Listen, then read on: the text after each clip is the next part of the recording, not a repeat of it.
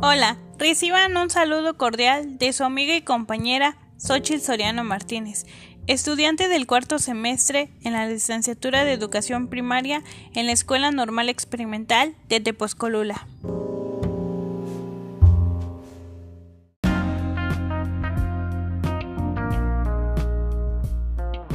El día de hoy el podcast se llama Los nuevos comienzos y la educación, reflexiones desde el confinamiento.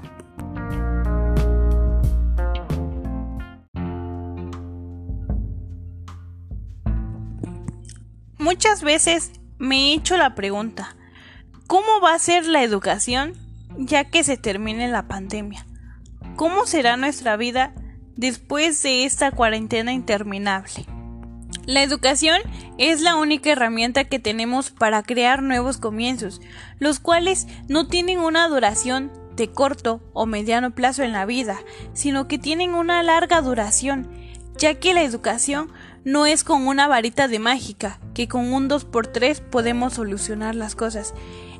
Para la educación se necesita trabajo, compromiso, responsabilidad y dedicación en lo que se está realizando, para que de esta manera se puedan obtener los resultados que nosotros queremos.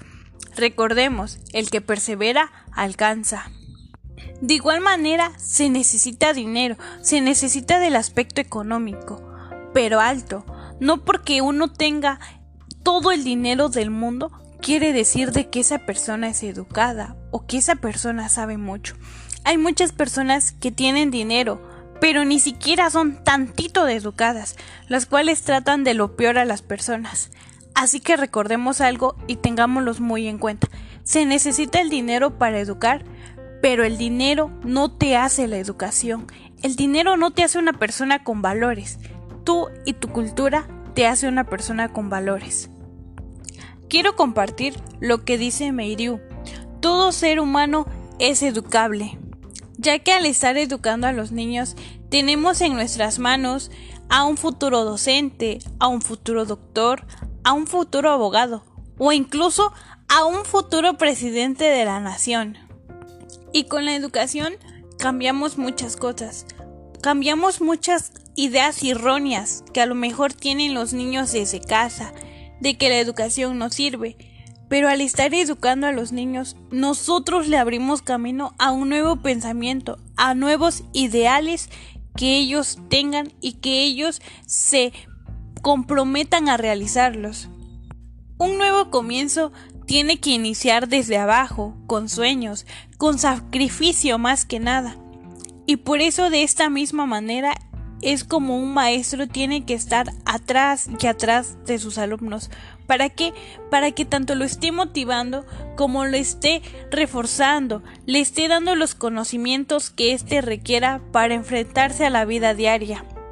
El sistema educativo solamente quiere hacer un molde para todos los alumnos, pero ese no toma en cuenta que cada alumno tiene su ritmo de aprendizaje, que cada alumno florece a su manera, y no es solamente hacer un molde para cada uno, ya que todos los niños son diferentes y tienen capacidades diferentes.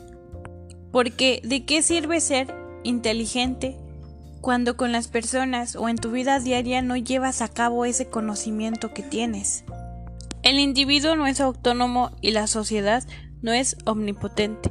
Por eso, por esta misma razón, un nuevo cambio iniciaría desde la educación que se recibe. Pero ¿cómo se recibirá una buena educación cuando con la pandemia no lo permite y no se puede lograr al 100%? Por eso mismo tenemos que defender la vida dentro de la lógica de lo viviente, de lo que en realidad está pasando y no simplemente de una fantasía.